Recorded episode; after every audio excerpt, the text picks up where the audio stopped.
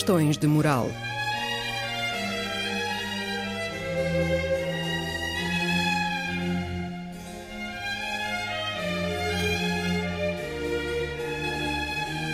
Escrito e apresentado por Joel Costa.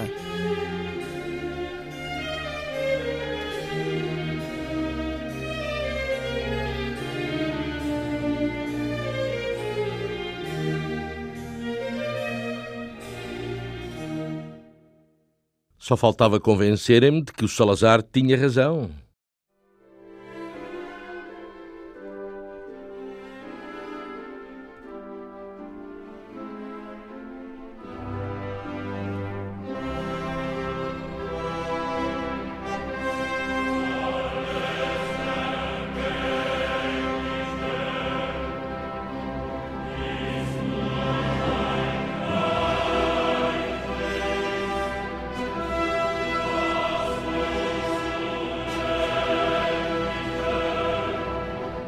Sim, só faltava, ao cabo de quase 40 anos de democracia, quererem convencer-me de que o Salazar tinha razão a esse respeito.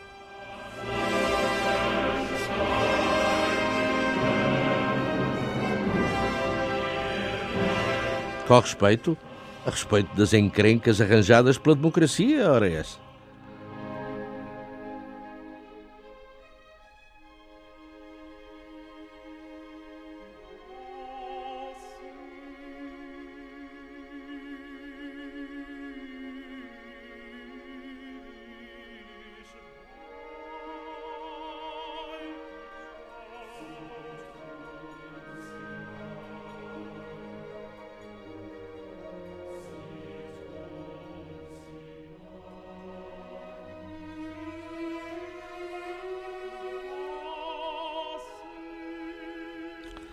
As discussões têm revelado o equívoco, mas não esclarecido o problema. Já nem mesmo se sabe o que há de entender-se por democracia. Frase dele, sim, dele do velho, do Botas.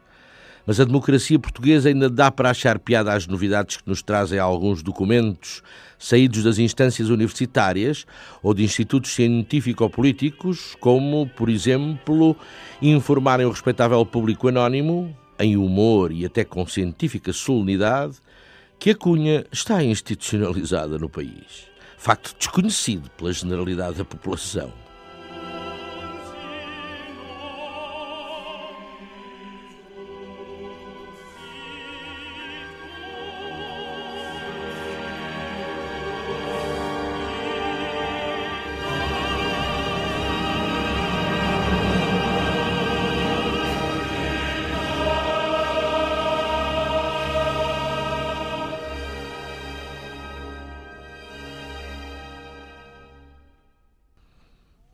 O Sistema Nacional de Integridade, instituição por mim completamente desconhecida até maio passado.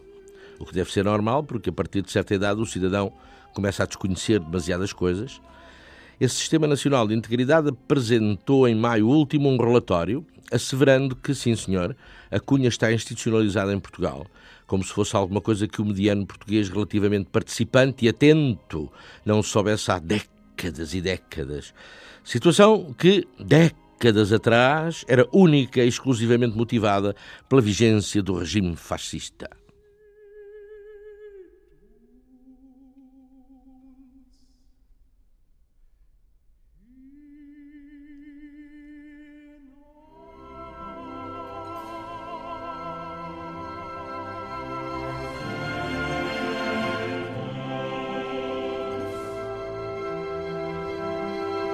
Outra sensacional conclusão do documento do Sistema Nacional de Integridade é o caso de a cunha estar institucionalizada entre os próprios governantes.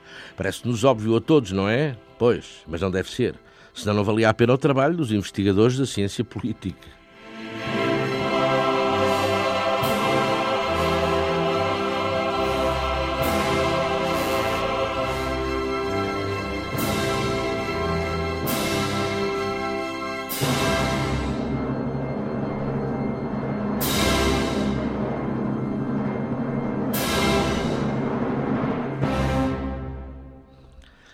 Se são os governantes que de muitas facas e muitos queijos na mão legislam, E, evidentemente, com as mesmas facas e os mesmos queijos governam, quer dizer, se fiscalizam a si mesmos, o que de institucionalmente bom ou mau vier, vem deles, governantes. Não é preciso um curso universitário para tirar uma conclusão que tal.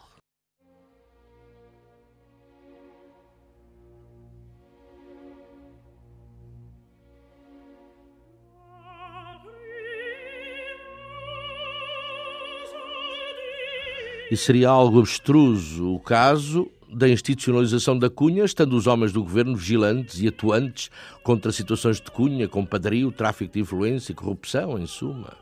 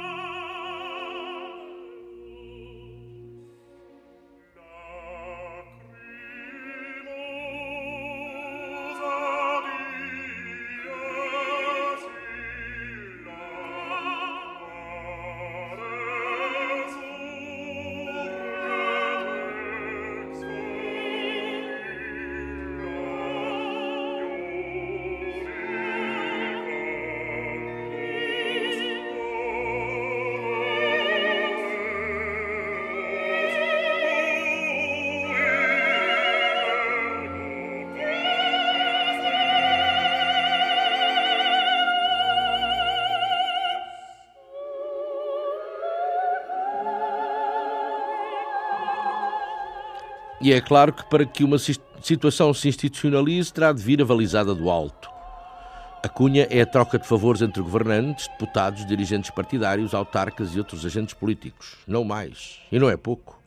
E são favores e influências que se podem materializar, entre muitas e desvairadas coisas e atitudes e decisões, na quantidade de adjuntos e assessores contratados por cada gabinete ministerial e quando cada personalidade influente quer estrategicamente colocar os seus homens com o objetivo indiscutível de colher no tempo certo a informação que puder, e sabendo-se que informação significa, hoje como sempre, poder.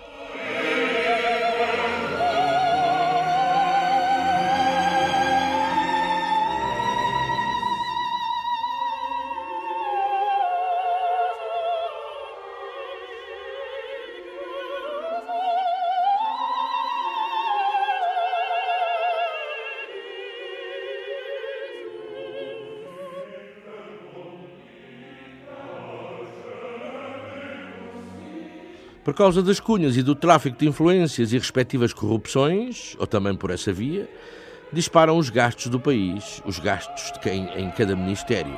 E dá-se o caso patusco de os gabinetes ministeriais não terem um teto limitativo das despesas ou qualquer coisa parecida com as limitações que cada ministério impõe aos serviços dele dependentes.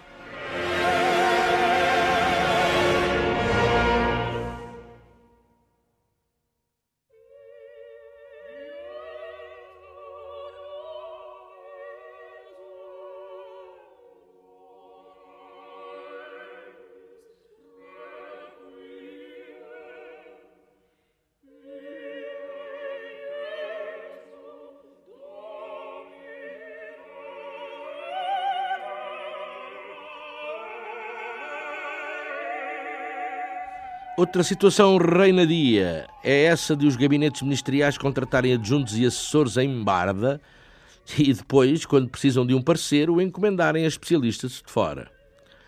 Aqui o clientelismo, a cunha, o compadrio, o tráfico de influência jogam a dois carrinhos. Contratam-se assessores e adjuntos em quantidade para satisfazer clientelas partidárias. Mas as clientelas são insaciáveis e os parceiros jurídicos e outros são adjudicados a firmas de especialistas privados que também são parte das clientelas partidárias, e assim se intensifica o regime democrático clientelar em que o país vive.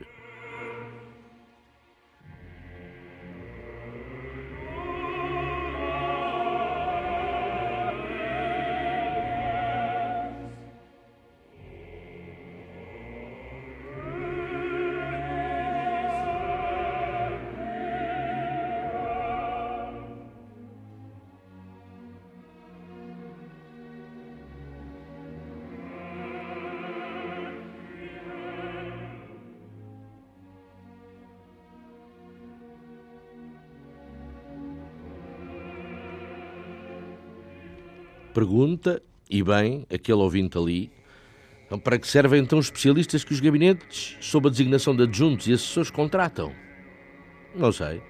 Provavelmente não servirão para nada de utilidade nacional, que não de utilidade para o titular da pasta ou para o seu partido, um dos partidos ciclicamente de serviço ao poder.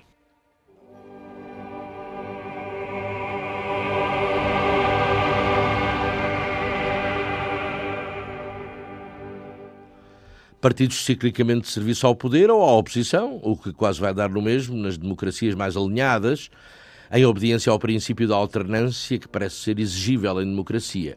Governarem sempre os mesmos, mas um de cada vez. Alternância de poder e alternância da oposição que baralha necessariamente as cartas do jogo e mesmo as identidades próprias que cada força política deveria ter como património ideológico inalienável.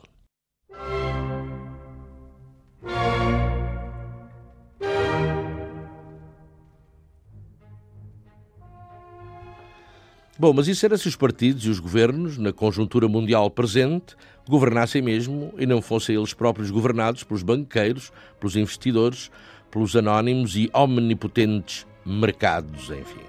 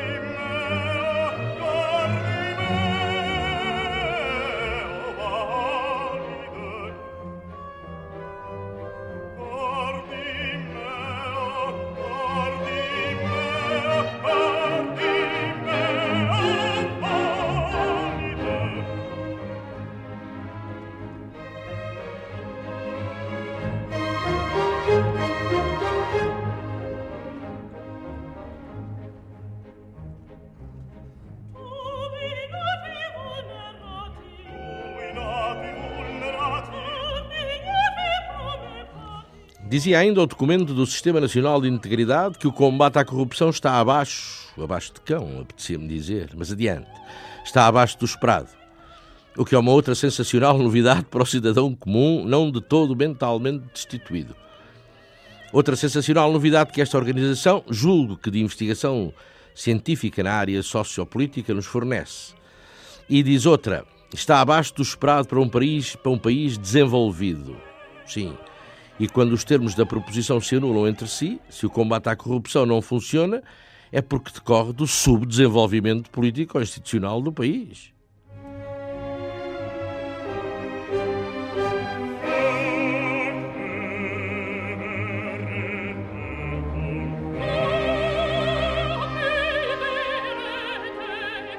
Mas quem disse que um país, por ter muitos bancos em dificuldades de liquidez, muitos gestores incapazes e principiscamente pagos, muitas instituições inúteis e dispendiosas e muitas empresas falidas, é um país desenvolvido?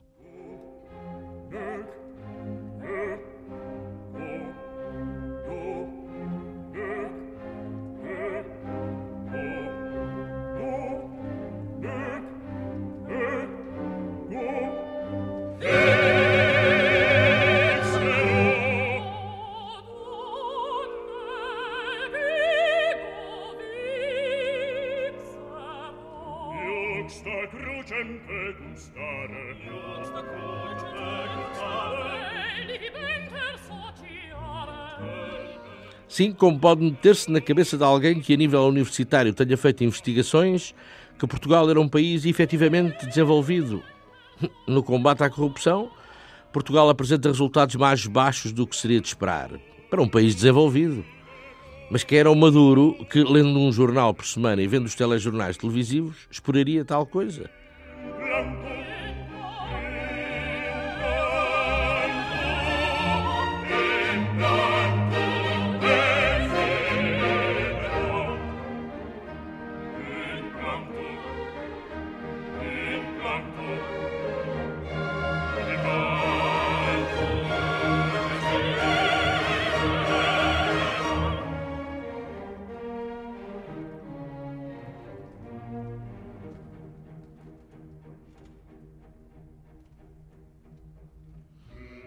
Há conclusões apresentadas hoje sob capas académicas que até dão vontade de rir.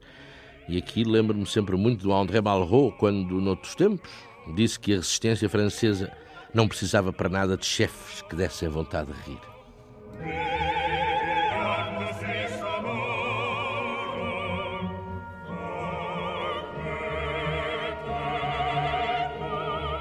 A resistência francesa não precisaria de chefes que dessem vontade de rir, mas nós por cá precisamos. É o que a realidade demonstra a cada passo. Tanto tem sido por eles que nos chegou a risada amarga como fel que de vez em quando soltamos.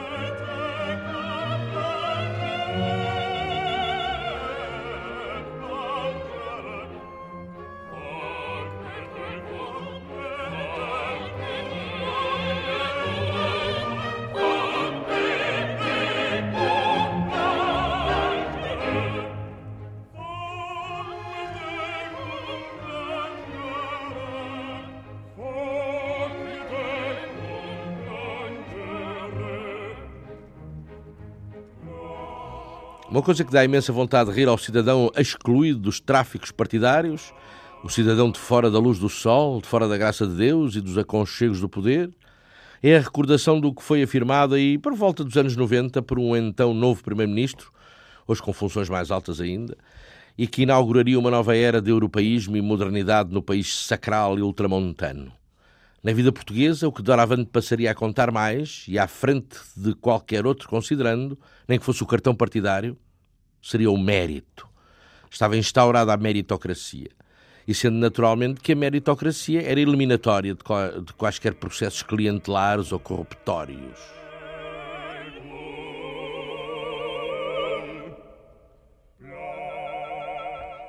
Tem-se visto.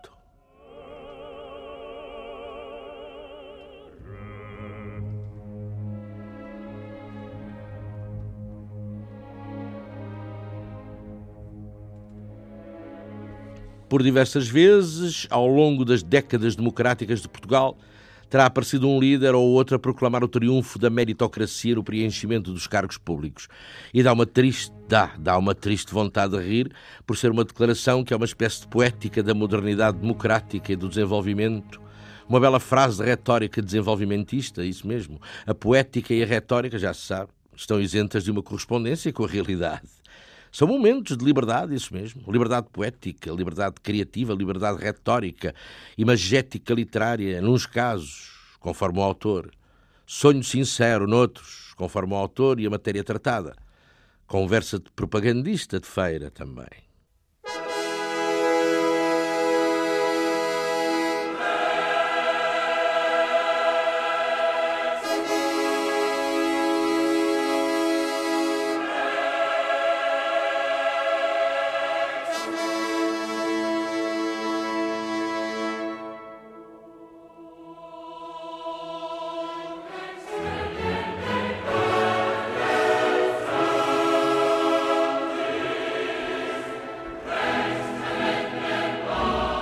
De país desenvolvido, teríamos então a poética.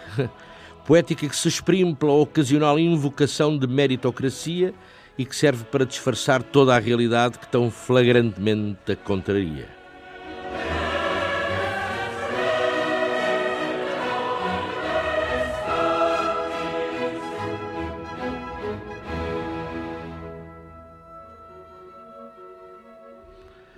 Outra constatação lapaliciana do Sistema Nacional de Integridade. A impunidade de que beneficia este, este sistema de cunhas, compadrios, corrupções, influências, clientelismos. Impunidade, óbvio, óbvio não. Se risco houvesse, nem que fosse mínimo de castigo, o sistema não funcionaria. Ou funcionaria, mas a níveis muito menos relevantes ou menos espetaculares.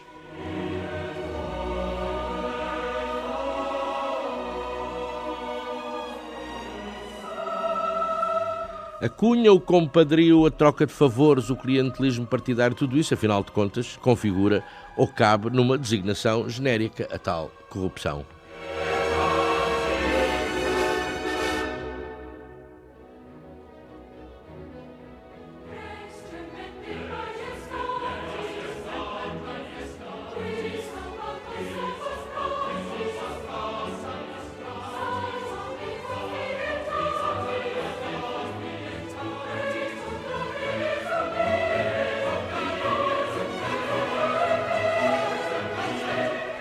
Bom que se capacitem agentes que corrupções há muitas, ou muitos tipos delas.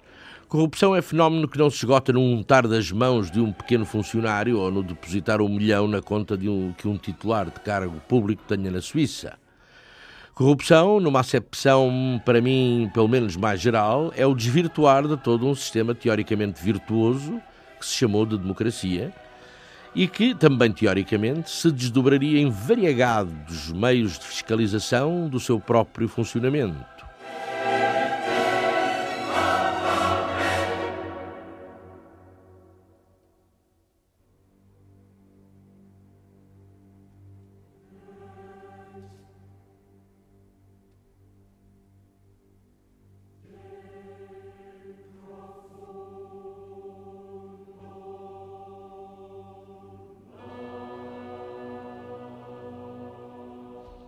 E na profusão magnífica dos subsistemas de fiscalização democrática das instituições e dos governos, o que ressalta aos olhos do banal cidadão, que nem precisa de se inteirar de respeitáveis estudos, é justamente o clima de impunidade.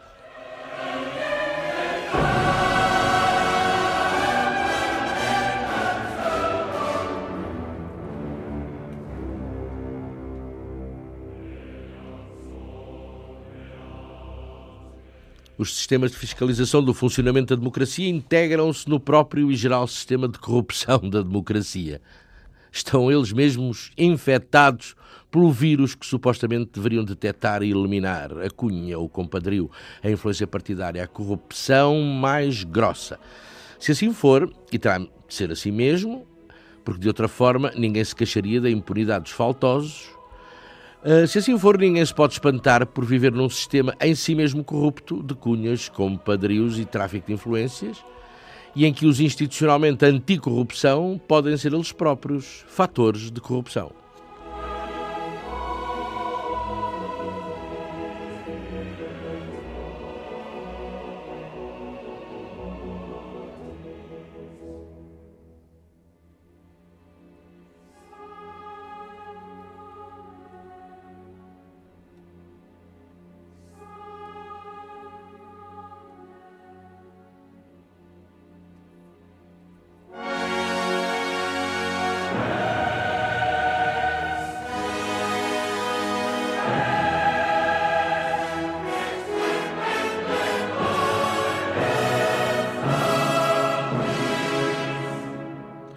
Fala ao documento do Sistema Nacional de Integridade da forma difusa que na consciência portuguesa paira a convicção da impunidade dos corruptos e dos corruptores.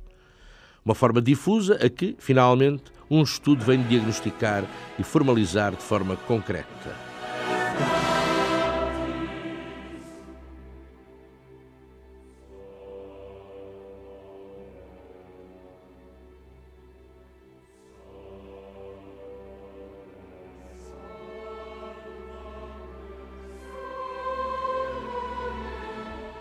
Formalizar, diagnosticar, pois de formalismos e de diagnósticos estamos nós bem servidos desde os primeiros vagidos da nossa democracia. Falta-nos, vai para uns 40 anos, é dar conteúdo ao formalismo, aplicar terapêutica ao diagnóstico. E este estudo do Sistema Nacional de Integridade foi mais um diagnóstico do que todos já conhecíamos, porém, dizem eles, de forma difusa.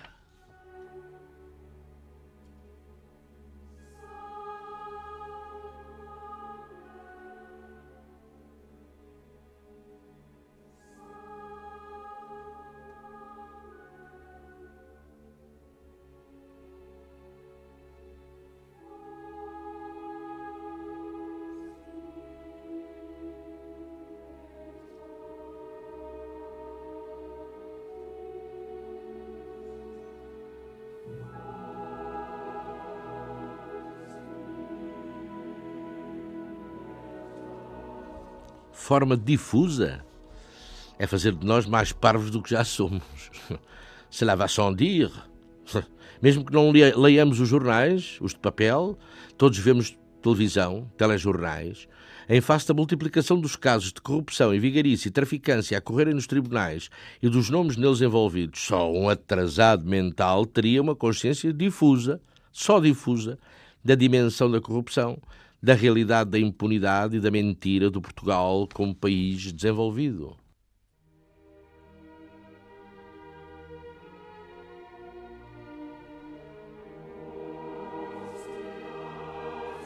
País desenvolvido, ponto e vírgula. Lá nos chegámos à frente e nos insinuámos no clube dos desenvolvidos, se calhar à custa de cunhas e compadrios, mas não o somos eh, se fôssemos.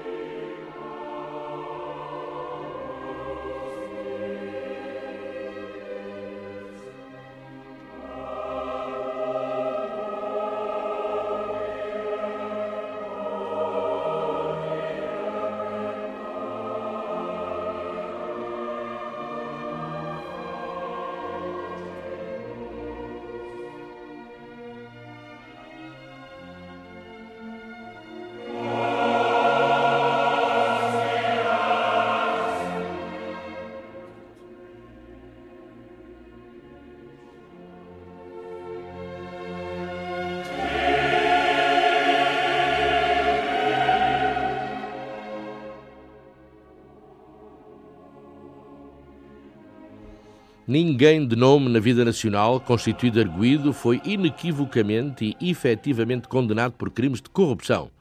Todos são inocentes e vítimas de cabalas.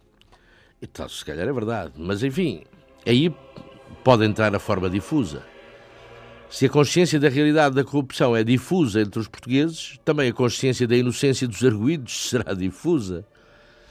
E como menos por menos dá mais, difusão por difusão só pode dar certeza certeza da culpabilidade. Uma certeza, ainda que também difusa.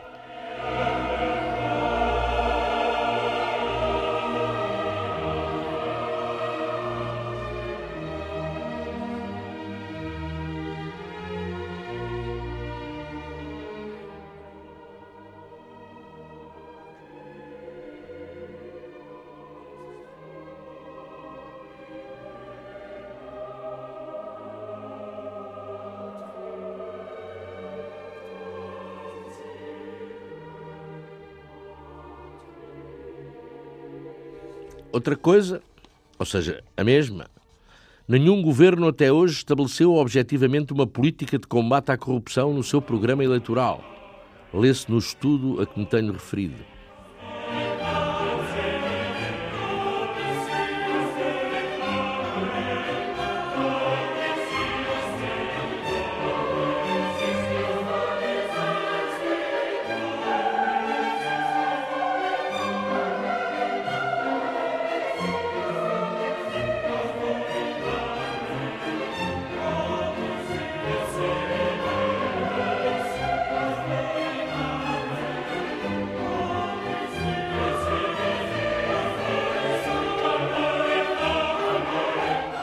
As evidências que desde há muitos, muitíssimos anos se nos metem pelos olhos dentro são agora descobertas com autoridade científica e sob a forma de tautologias pelas instâncias investigativas da realidade.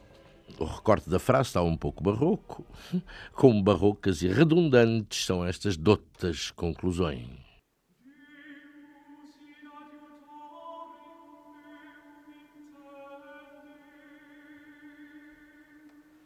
Oh!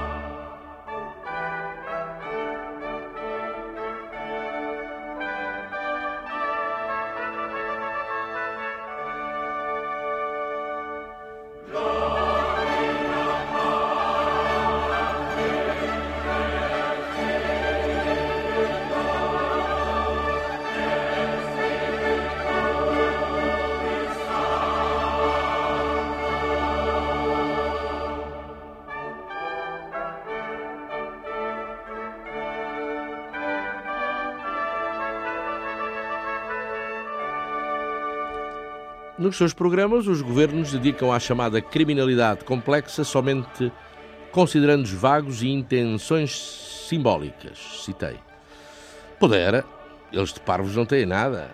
E não é por lhes repugnar fazer promessas que sabem não poder nem querer cumprir, não é por isso. É apenas porque não querem mexer muito nem abrir polémica em assuntos caldantes. Os média podiam desobedecer e ir para além do seu papel de denunciar até certo ponto, de pegar nas palavras e desenvolvê-las, por mais comprometidos que pudessem estar com o partido de serviço ao poder. Quanto menos se falar em certas coisas, melhor. E é como diz o outro, que, que tanto, tanto me apraz citar: nada existe mais do que aquilo que não existe. Shakespeare, pois claro, Macbeth.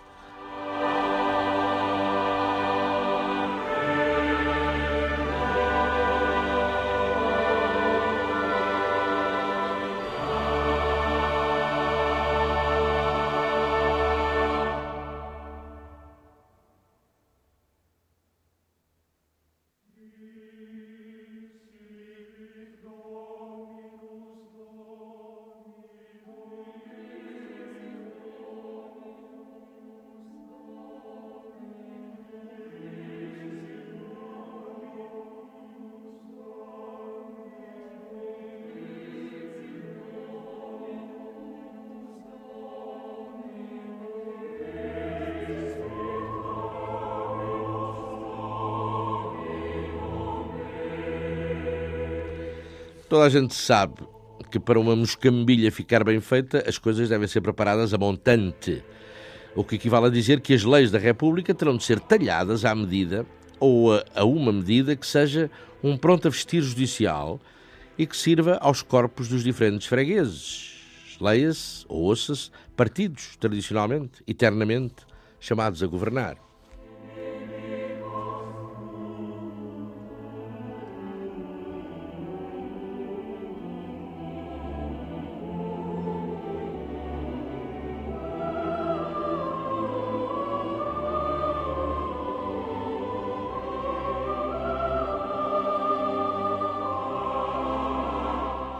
É o Sistema Nacional de Integridade que o diz. As leis, muitas delas, estão viciadas à nascença com defeitos de concepção e formatação. E de forma, claro, a serem ineficazes.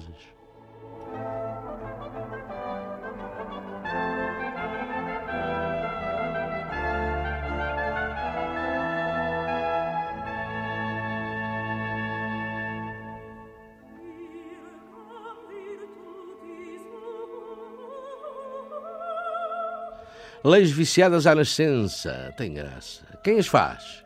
Se calhar sou eu. É o ouvinte? Não. É o legislador? E se o legislador as vicia à nascença, é já a contar com a probabilidade de algum cliente lhes poder aproveitar os vícios em benefício próprio. Então teremos de concluir que a corrupção em Portugal começa muito acima, começa muito alto. Tão alto que ninguém lhe pode chegar e teremos de concluir que o país, com as leis que tem, padece de uma corrupção genética estrutural, congénita. Uma corrupção que vem logo do legislador e, admissivelmente, da concepção que o legislador terá da democracia. Regime permissivo, promotor de potenciais impunidades, tardo e brando no castigo dos prevaricadores.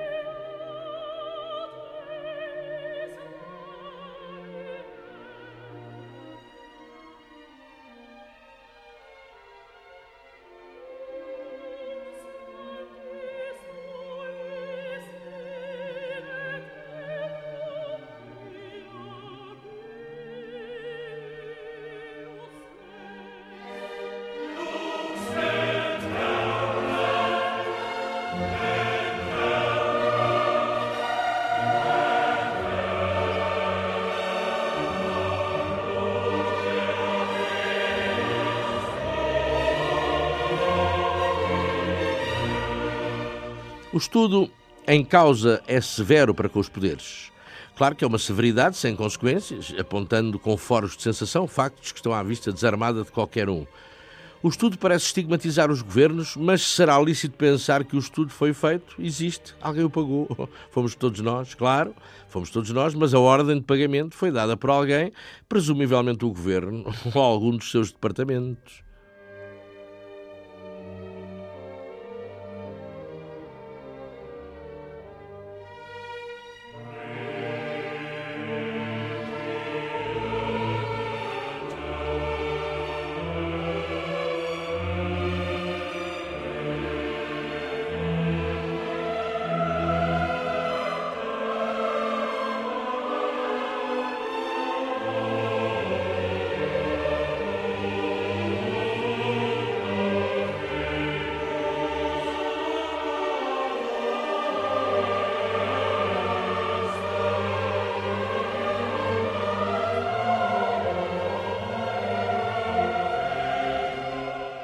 Assim como o Sistema Nacional de Integridade, de que eu nunca tinha ouvido falar, note-se, problema meu. Assim como esse Sistema Nacional de Integridade existe. E se existe e realiza estudos é porque está ativo. E se está ativo é porque alguém o paga.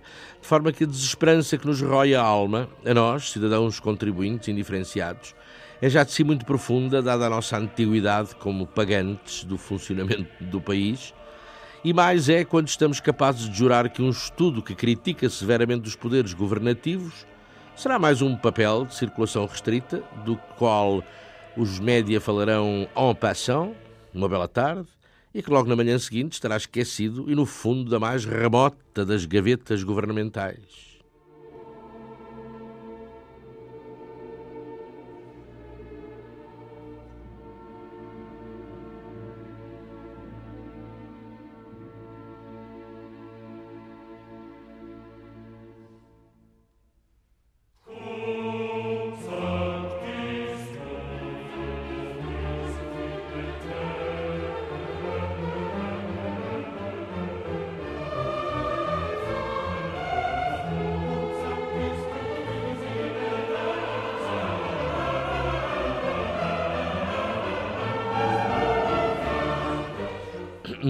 Nota-se e denuncia-se a falta de honestidade dos governos para com os cidadãos. É forte. E quero crer que não será este governo especificamente, posto que a denúncia é plural e diz SIC, SIC, calma aí, SIC, quer dizer, diz textualmente, a atividade governativa. Não, não deste, tendo o outro, o que piora consideravelmente o estado das coisas. A corrupção, a cunha ao compadrio, o tráfico de influências, não há volta a dar-lhes, não vale a pena fazer nada, são atávicos à nacionalidade e à atividade governativa. Dizia-se que era assim no fascismo, continua a ser assim na mais luminosa das democracias, regida pela mais avançada das constituições. É assim mesmo e acabou-se. Para se intervir e repor os valores morais de uma democracia, seria preciso uma revolução e ninguém hoje, excetuando talvez o seu coronel Hotel Sarava de Carvalho, ninguém hoje tem vida para tanto, para uma revolução. E até porque dá-me trabalho, primeiro. E até porque parece que também não deu assim tanto como isso, mas enfim. Mas e até porque um anito ou dois depois de feita a tal revolução, tudo regressaria ao estado anterior, sendo o país e as suas elites aquilo que são, aquilo que porventura sempre foram.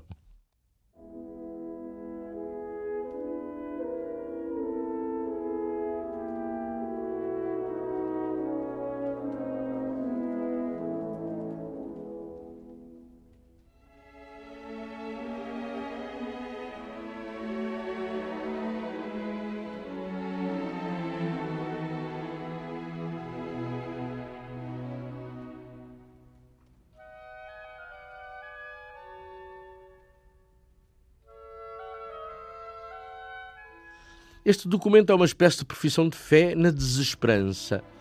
Denuncia os vícios do sistema e sabe que a sua denúncia não serve para nada. É fachada para animar o pagode, querendo dizer: é pá, tenham calma, há alguém que está atento. Há alguém que já compreendeu tudo e muito rapidamente, ao fim de uns escassos 38 anos de democracia, e já denunciou que as coisas estão mal, pá, que o mal começa nas leis, é, pá, continua o mal nas ações governativas, acaba na justiça, mas que, pá, sendo assim, há tanto tempo já todos estaremos habituados e não vale a pena mudar as coisas, pá. Até, até por ser impossível mudá-las. Se o problema começa nas leis e é apadrinhado e aproveitado pelos governos, o que é que podem vocês, simples cidadãos, fazer.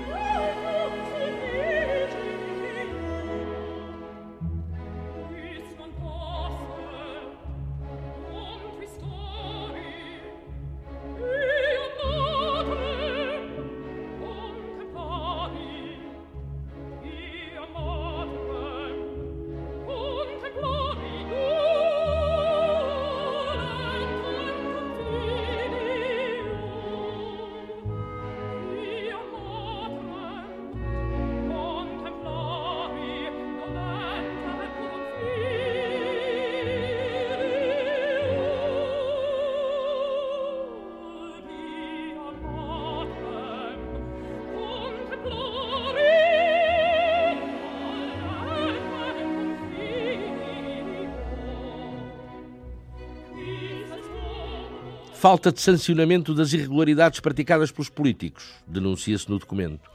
E uma denúncia destas seria bastante para fazer cair o Carmo e a Trindade. Talvez faça cair o Carmo e a Trindade, mas não faz cair o governo nenhum. Este é um à parte. Pois, uh, mas não faz. Lê-se, acha-se piada e até se alimenta uma secreta admiração pelos espertos que fazem falcatruas e enriquecem à nossa custa e continuam por aí a passear a prosperidade e a esperteza. Isso é que sabem toda, diz o povo, invejoso e desejoso não tanto de modificar o sistema, mas também ele ter oportunidade para aproveitar algumas das migalhas que transbordam da mesa do orçamento.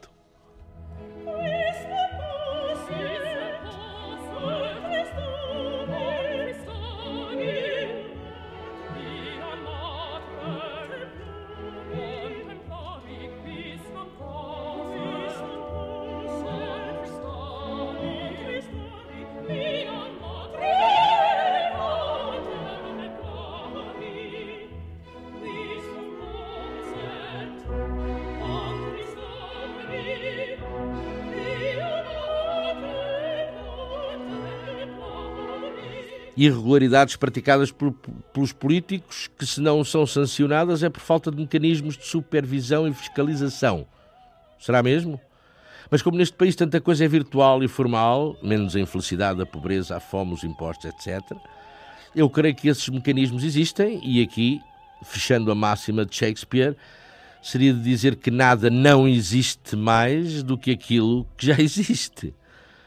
Porque se não existe supervisão e fiscalização é porque os poderes governativos e legislativos não querem que exista. E se não querem foi para que o sistema de compadrio, cunha, corrupção pudesse funcionar em roda livre, na liberdade que nos prometeram no 25 de Abril, não é? Na liberdade, em roda livre e sem nada que o fizesse parar. Ou seja, parar de existir.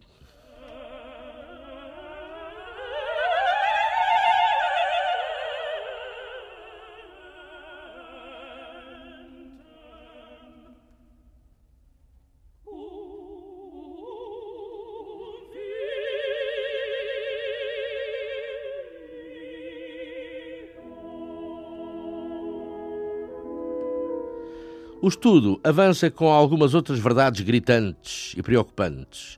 No caso de o cidadão se preocupar. Cidadão que já tem tanto com que se preocupar. Hum? E uma dessas verdades gritantes é, textualmente, a fraca qualidade da comunicação social e da sociedade civil. Ah, e pronto. Boa parte do ónus culposo da corrupção é dividido pelas aldeias e não sobrecarrega excessivamente os poderes constituídos. Mas é uma verdade. Quem faz os poderes e os mandantes são os mandados.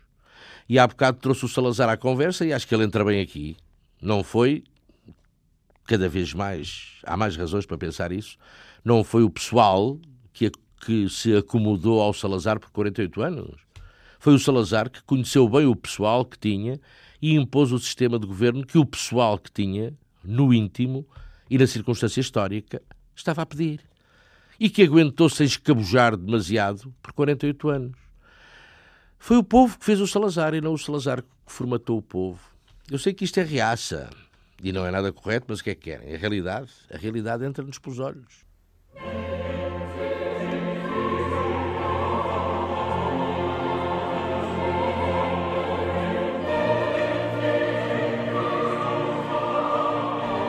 E se assim é, de facto, ainda acabam por me convencer de que como eu disse no princípio, o mafarrico do Salazar tinha razão. Era só o que faltava.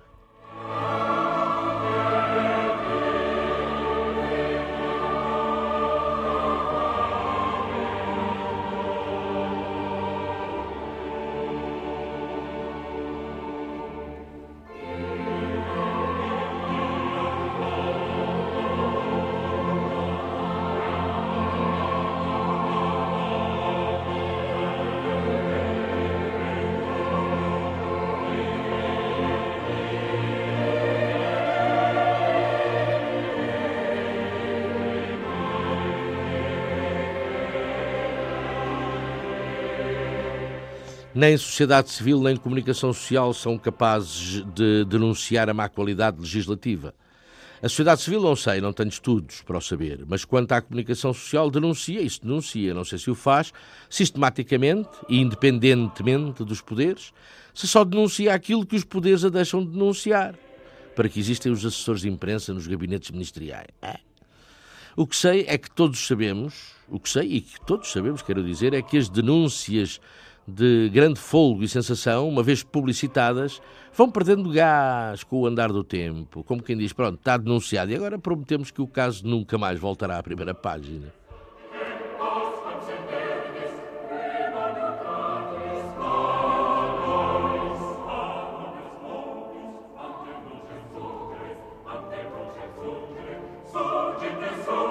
E o que é que acontece? Nada. Se for caso disso, a Justiça seguirá os seus vagarosos trâmites, outros assuntos e outras denúncias saltam para as manchetes que obrigam a Justiça a seguir os seus encaracolados trâmites. E já as denúncias anteriores foram esquecidas até convir a alguém trazê-las de novo às primeiras páginas. E quando, anos e anos depois, as denúncias da comunicação social são julgadas em tribunal, ou não são porque prescreveram, ou são sentenciadas e descobre-se que afinal era tudo uma cabala, uma cabala sem fundamento era tudo uma tempestade num copo d'água e que os arguídos estavam inocentes de todas as tenebrosas denúncias e que ainda são meninos para processar quem os denunciou, ou o próprio Estado, e exigir e obter indemnizações.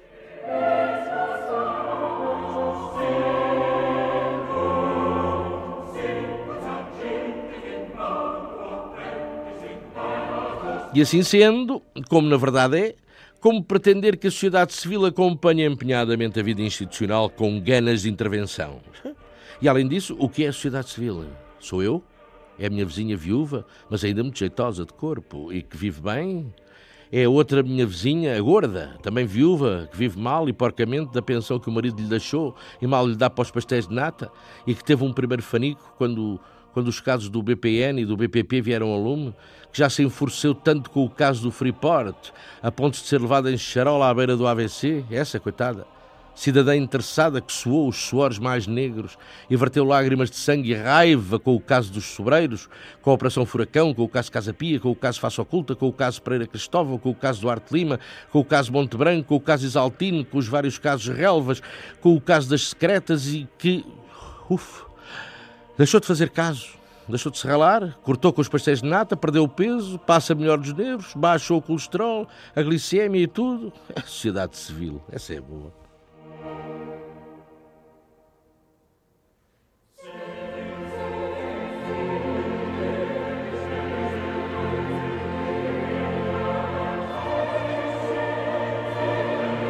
Tantos casos para um país desenvolvido. Exercer os direitos de cidadania, reclamar, protestar, participar, intervir, denunciar os desmandos. Para quê?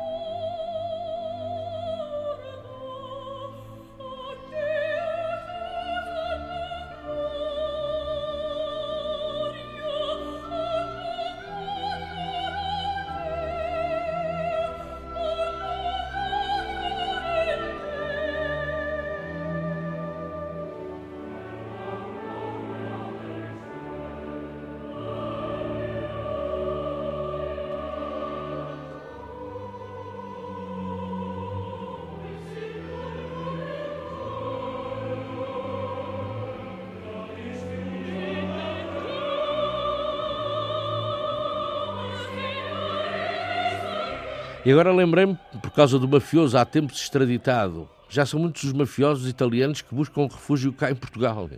Por que será?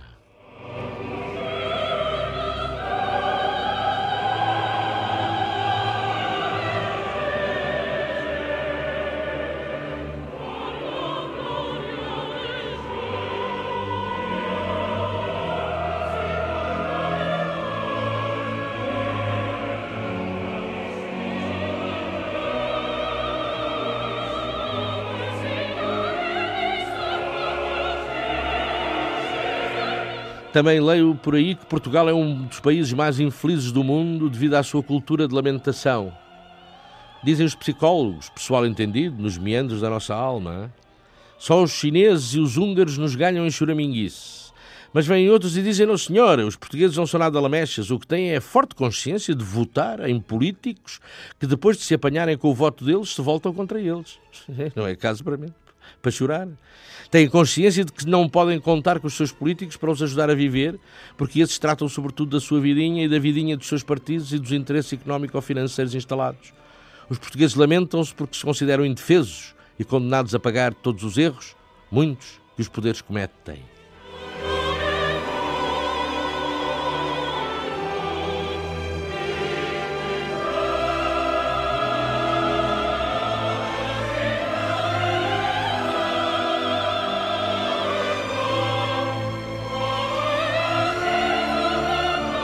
Os cidadãos portugueses têm problemas que cheguem provocados por aqueles que eles próprios elegeram para lhes resolverem os problemas.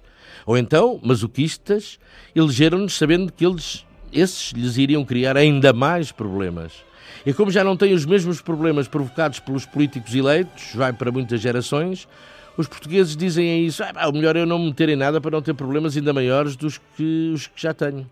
E se no tempo do velho se andou 48 anos a assobiar para o lado e a fingir que estava tudo bem, para que é que eu vou arranjar agora lenha para me queimar quando ouço dizer que agora sim, com a democracia é que...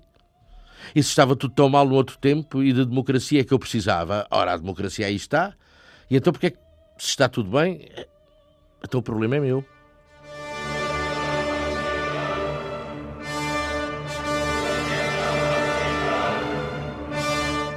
E é, o problema é nosso, não é dos políticos nem dos governos.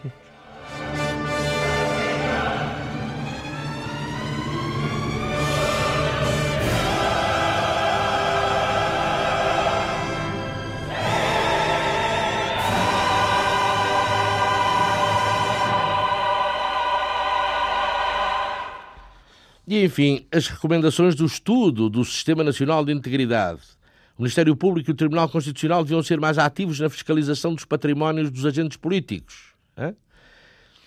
Nem uma piada do Herman José me faria rir com tanto gosto a esta hora. E recomenda mais: é preciso criar um organismo especializado, especializado no combate à corrupção. Isto ao cabo de 38 anitos de democracia e de corrupção. Parece-me um conselho muito atempado e pertinente. Ah, e é preciso, é preciso sim, sim, despartidarizar a administração pública. Olha, oh, Cristina, fazes favor, fecha-me aí o microfone, que senão eu, eu, eu, desabafo aqui a rir a bandeiras despregadas e ainda arrebento para aqui.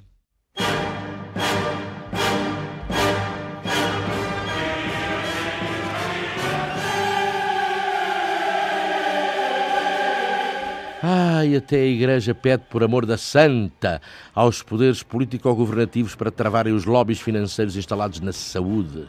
É o mesmo é o mesmo que pedir-lhes para se suicidarem politicamente, não?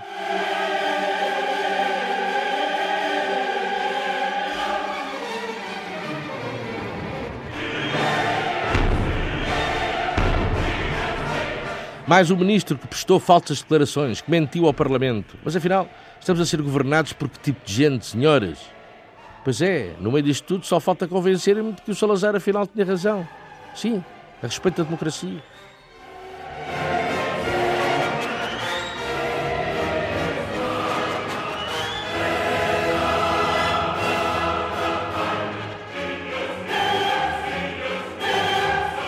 Mas se o Salazar não tinha razão no que dizia a respeito a, do que ele dizia a respeito da democracia, bom, então façam o favor de me apresentar uma democracia decente.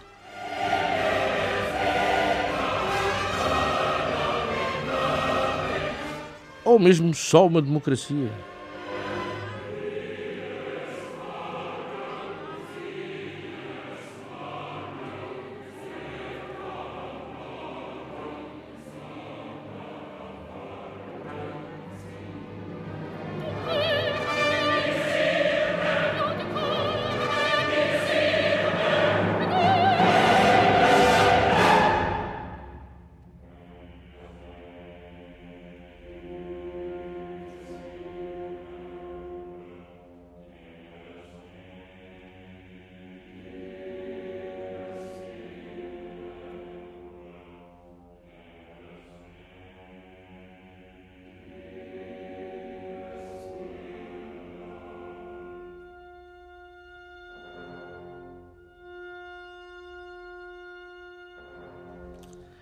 Olha, meninas, meninas Ana Almeida Dias e Cristina do Carmo, o melhor é a gente ir andando.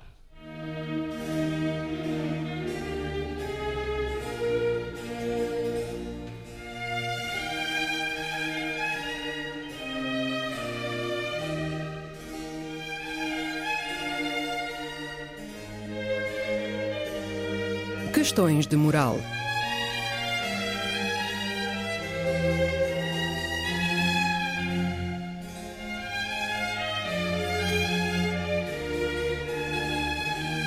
Escrito e apresentado por Joel Costa.